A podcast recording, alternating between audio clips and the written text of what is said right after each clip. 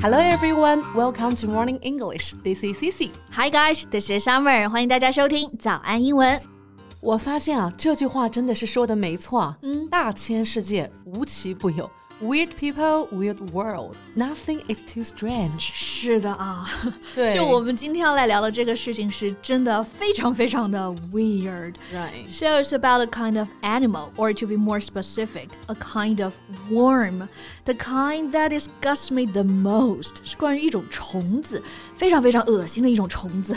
对，这种虫子啊，就是水蛭，或者呢，也可以叫做蚂蟥。嗯，大家应该都不陌生吧？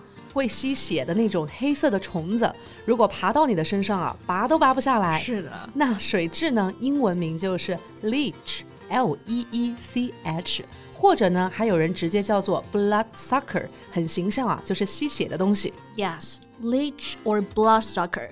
Okay, so what's weird about this is that some people keep leeches as pets and even let them suck their own blood. 这真的是不可思议啊！就是有人养水蛭当宠物，甚至呢还让水蛭吸自己的血。If this isn't called weird, then I don't know what is. 是的，这种癖好真的是太特别了一点。 Well, I think we can talk about that in today's podcast and learn some useful expressions related to that. Okay, here we go，一起来学今天的实用表达吧。 在节目的开始，给大家送一个福利，今天给大家限量送出十个我们早安英文王牌会员课程的七天免费体验权限，两千多节早安英文会员课程以及每天一场的中外教直播课，通通可以无限畅听。体验链接放在我们本期节目的 show notes 里面了，请大家自行领取，先到先得。So, to the disgust of many, we discovered that keeping leeches as pets is actually a thing.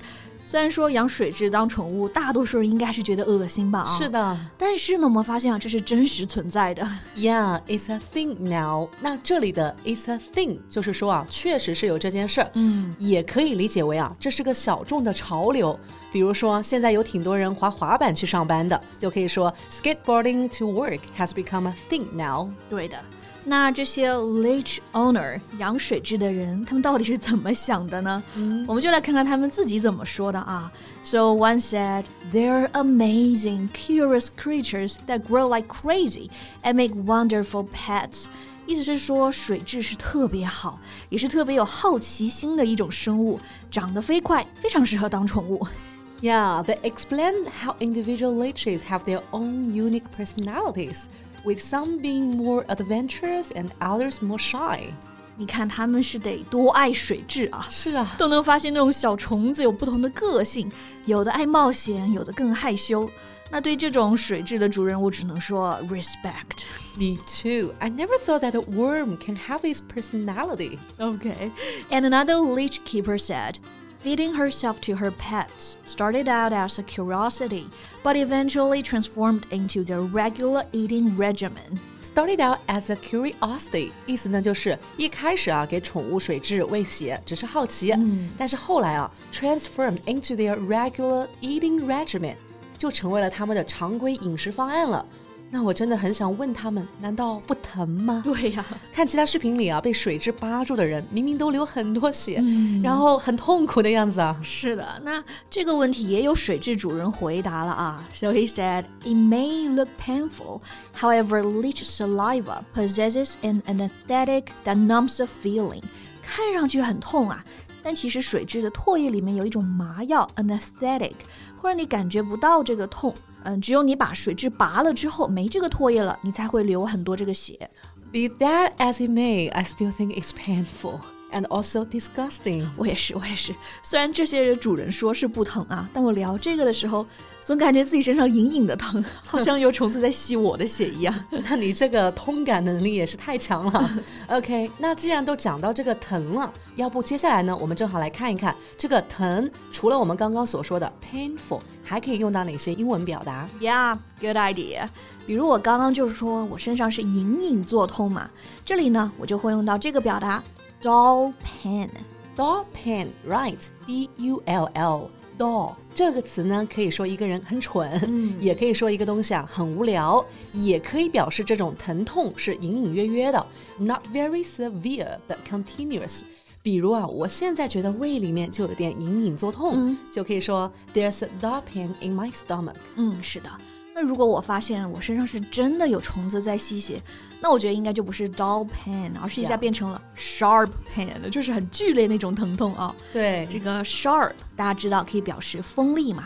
那这里呢和这个疼痛 pain 来搭配，meaning very strong and sudden pain。那这种 sharp pain 呢也有更具体的痛，比如说啊你被蜜蜂蛰了，那就是刺痛。The word to describe that kind of pain is stabbing。啊，是的，因为 stab 这个词就是表示用刀来刺，所以说 a stabbing pain 就是表示这种很突然、很剧烈，像是刀刺一样的疼啊。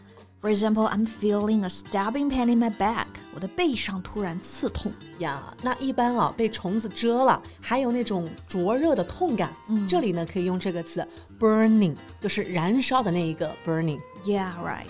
而且这个 burning 用法还很灵活，它可以做形容词，比如说我眼睛又痒又灼痛。Symptoms include itchy and burning eyes. 或者也可以做名词，比如说我舌头被烫伤了，也有这种灼痛感啊。I've got a sensation of burning on my tongue。所以啊，在例句里，你真的是哪哪都疼啊。哦，是的，而且不止啊，除了刚刚讲的 stabbing pain、burning sensation，我还有这种 throbbing pain。throbbing pain 这种痛啊，是指的那种搏动的痛，对吧？就是一跳一跳的抽痛的感觉。对对对，这个描述相当准确了啊。它前面这个 throb 本身就是指那种强烈有节奏的波动，所以这里呢就表示一阵一阵的痛，就比如头疼嘛，通常都是这种 throbbing pain。So we can say I have a throbbing headache. 啊，那像我平常牙疼啊，也是一阵一阵的。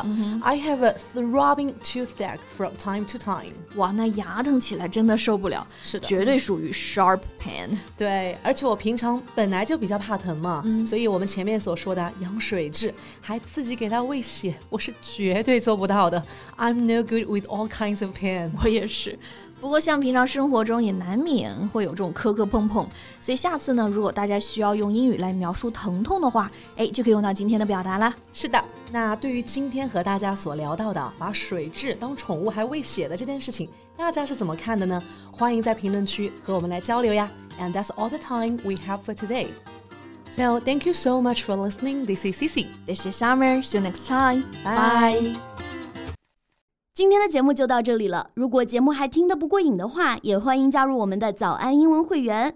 成为会员，您就可以无限畅听我们每天一场免费的中外教直播课，以及两千多节原创系统课程了。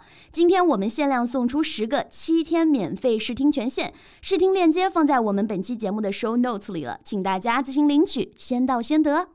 This podcast is from Morning English。学口语就来早安英文。